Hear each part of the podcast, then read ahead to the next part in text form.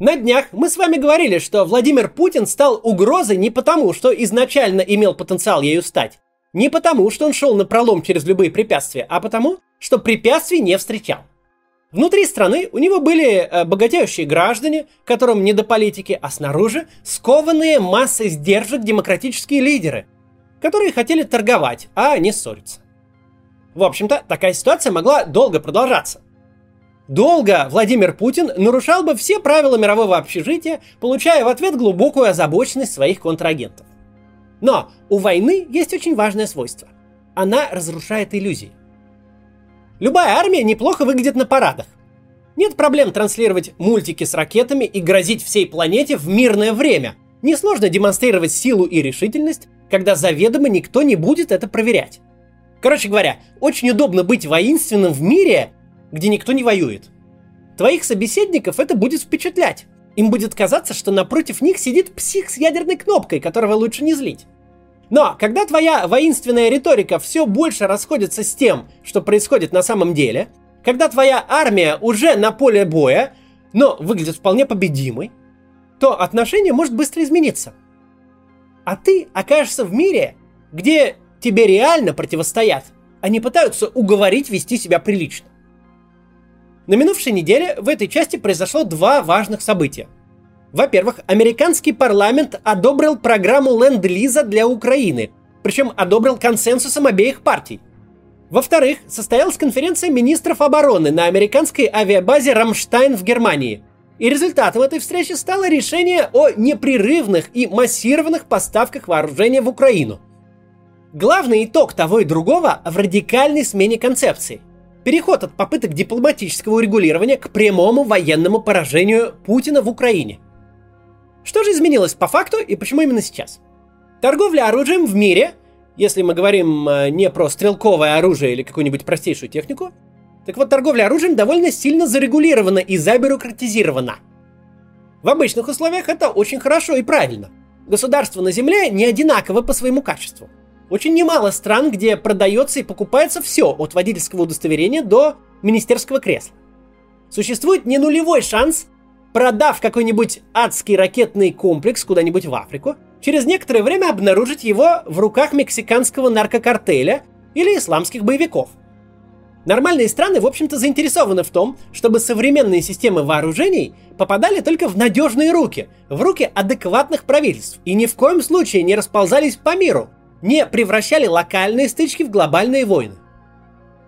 Тем более, со второй половины прошлого века и до 24 февраля 22 года не случалось ничего похожего на фронтальное столкновение двух стран с суммарным населением под 200 миллионов человек, с реальным риском втягивания в войну и соседних государств, с ракетными обстрелами и танковыми сражениями в центре Европы.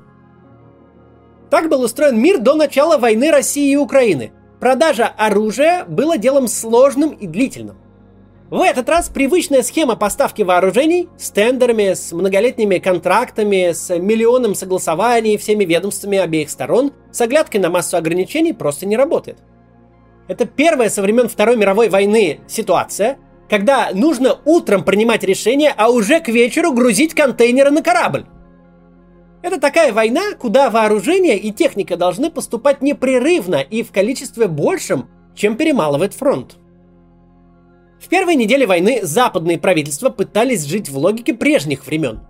Эту причину нашему правительству никогда не понять, но она есть. В развитых странах, в нормальных политических системах действительно приходится соблюдать правила. Написанное на бумаге действительно имеет значение, и не получится за два часа согнать палату общин чтобы принять полкило новых законов сразу в трех чтениях. Ну и кроме того, западные лидеры действительно боялись спровоцировать Путина, побудить его к эскалации. В позапрошлом ролике я уже говорил об этой проблеме. Информационная автократия везде информационная, не только внутри, но и снаружи.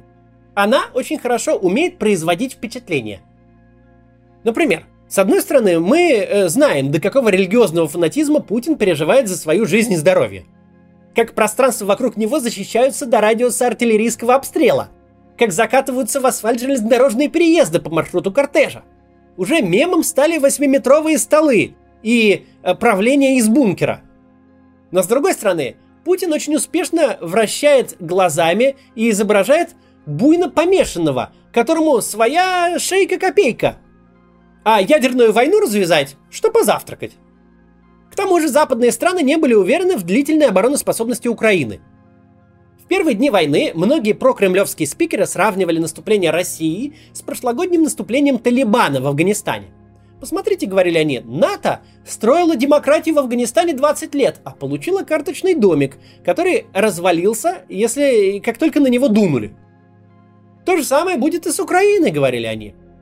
Такую же параллель проводили и западные политики. Они помнили недавний позор, когда самое современное американское вооружение попало в руки террористам, просто потому, что афганская армия особо не горела желанием из него куда-то стрелять и защищать демократическое правительство.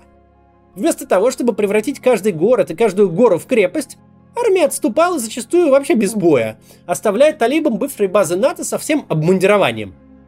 Администрации Байдена точно не хотелось войти в учебники истории тем, что они в один год снабдили Талибан черными ястребами, а на следующий год подарили теряющему связь с реальностью диктатору танки Абрамс. Однако украинцы смогли доказать, что готовы защищать свою страну от агрессора, и о попадании западного оружия в руки Путина беспокоиться не стоит. С ходом боевых действий до западных союзников Украины стала доходить настоящая реальность. Реальность, в которой Владимир Путин это никакой не фанатик. В рай он совершенно не собирается. Это школьный хулиган, который тем агрессивнее себя ведет, чем учителя и одноклассники готовы ему уступать. В этой реальности война с Украиной не готовность обезумевшего диктатора идти до конца, а рациональное решение, принятое в фантазийном мире. В том мире, где Киев будет взят за три дня, а 9 мая уже будет парад победы прямо на Крещатике. Наконец стал доходить, что если дальше умиротворять Путина, если в своей агрессии он и дальше не будет встречать сопротивление, то ни на какой Украине он не остановится. Так его реально можно умиротворить до состояния настоящего Гитлера – что либо он потерпит военное поражение руками украинцев сейчас, для чего им нужно много современного тяжелого вооружения, либо завтра это поражение придется ему наносить уже своими руками, чего никому не хочется. Либо Путин вылетит из Украины сильно побитым, либо захочет еще. Теперь мы видим, как политико-бюрократические шестеренки завертелись. В былые годы ведущие западные страны напрочь отказывались продавать Украине летальное оружие – ограничиваясь средствами защиты. В начале, в первой неделе агрессии, речь шла в основном о стрелковом оружии и о переносных ракетных системах, о малых беспилотниках. Но потом уже в ход пошли бронетранспортеры и зенитные установки, следом старая советская техника из стран бывшего соцлагеря. Теперь уже союзники отходят от концепции вскрытия устаревших резервов. В Украину уже прибыли новейшие и жутко дорогостоящие гаубицы М777 из Австралии, способные стрелять управляемыми снарядами на 40 километров с точностью до 5 метров. Если недавно речь шла о танках Т-64 с чешских складов, то теперь в планах поставки американских Абрамсов. Чтобы оценить масштаб военной помощи Украине, достаточно взять несколько цифр. Новый пакет помощи, который запросил Байден у Конгресса и который при нынешнем консенсусе будет принят без вариантов, 33 миллиарда долларов. Это только один пакет помощи из многих, которые уже поступили и еще поступят от самых разных стран. Но даже он один – это 20% довоенного ВВП Украины, всего ВВП. Это оборонные расходы Украины почти за 6 лет. Даже если бы Украина тратила весь свой госбюджет только на оборону, она бы никогда не смогла потратить столько, сколько получила за эти два месяца. За два месяца, которые были до реставрации ленд-лиза, до конференции на базе Рамштайн. Западный мир отошел от первого шока, и кампания по отрицательной демилитаризации Украины у Владимира Путина поехала чрезвычайно эффективно – Дело даже не в трусости западных лидеров. Дело в том, что довоенная Украина просто не смогла бы себе позволить покупать гаубицы по 5 миллионов долларов, стреляющие снарядами по 100 тысяч долларов штучка. То, что сейчас происходит, за недели такая степень модернизации украинской армии заняла бы у Украины годы, если не десятилетия.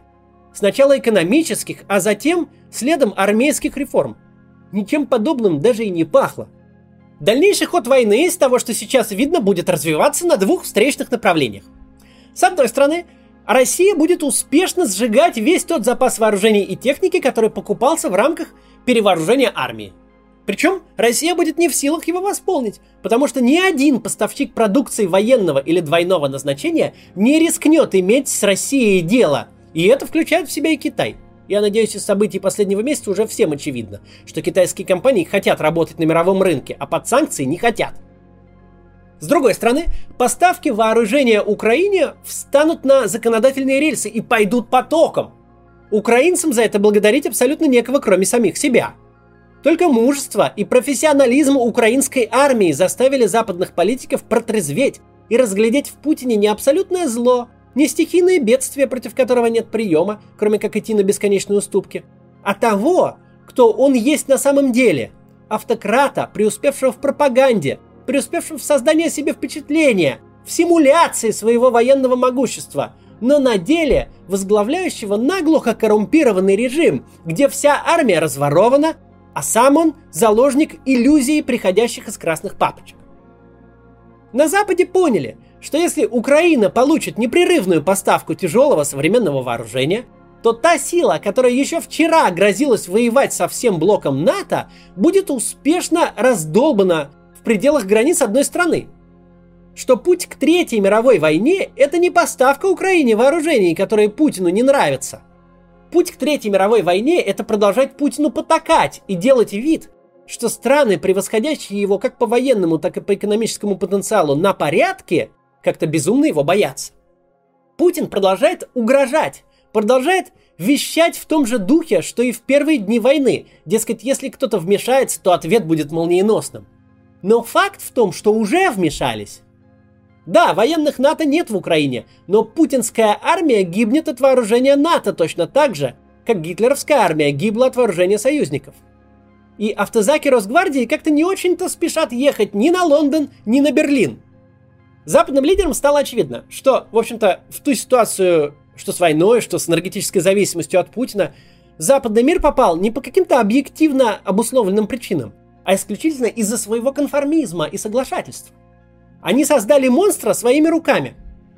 Да, устойчивым демократиям, сложным политическим системам не так уж просто настолько радикально поменять свою внешнюю политику и перейти в режим военного времени, когда утрата пары процентов ВВП не самая большая проблема и даже будет поддержана избирателями. В этом деле, в способности производить спонтанные и непредсказуемые действия, оставляя весь мир с отвисшей челюстью, демократии сильно уступают автократиям. Но с другой стороны, это же свойство делает их последовательными. Изменить законодательство, заключить все компромиссы, со всеми договориться, с тем, чтобы набить Украину оружием и деньгами по кромку, дело не двух дней. Но когда решения все приняты, все бумажки подписаны, когда система поехала, она будет просто работать.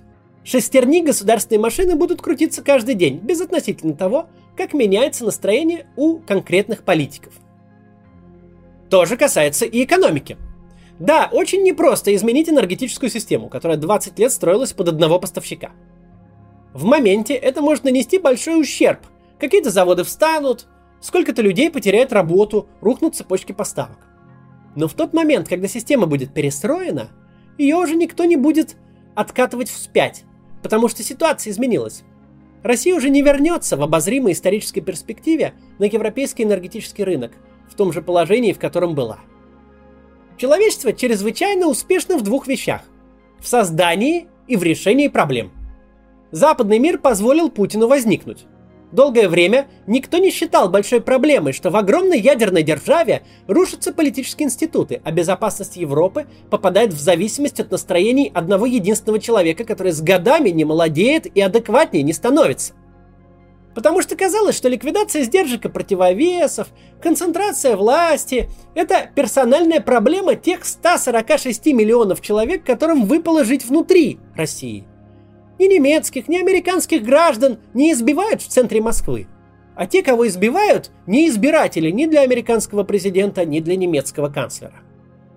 Разве проблема для Америки, что своей цензурой интернета, репрессиями бизнеса, угрозой правам собственности Путин на взлете подбил российский IT-рынок, единственный рынок, который создавал продукты, способные на равных конкурировать с американскими гигантами? Это не проблема, это даже очень неплохо. В американский бюджет платят налоги и дают людям рабочие места Google и Facebook, а не Яндекс и ВКонтакте. Так ли плохо, что в 2014 они потеряли украинский рынок в пользу как раз своих американских конкурентов? Но сейчас развитый мир столкнулся с последствиями собственной политики. Он увидел, что бывает, если позволить автократу большой страны пустить корни и вырасти в диктатора. Нет никаких сомнений, что результатом этой войны станет не только поражение Путина, но рождение таких международных механизмов, которые смогут пресекать новых Путиных на дальних подступах, пока они не стали из локальной проблемы глобальной. До завтра.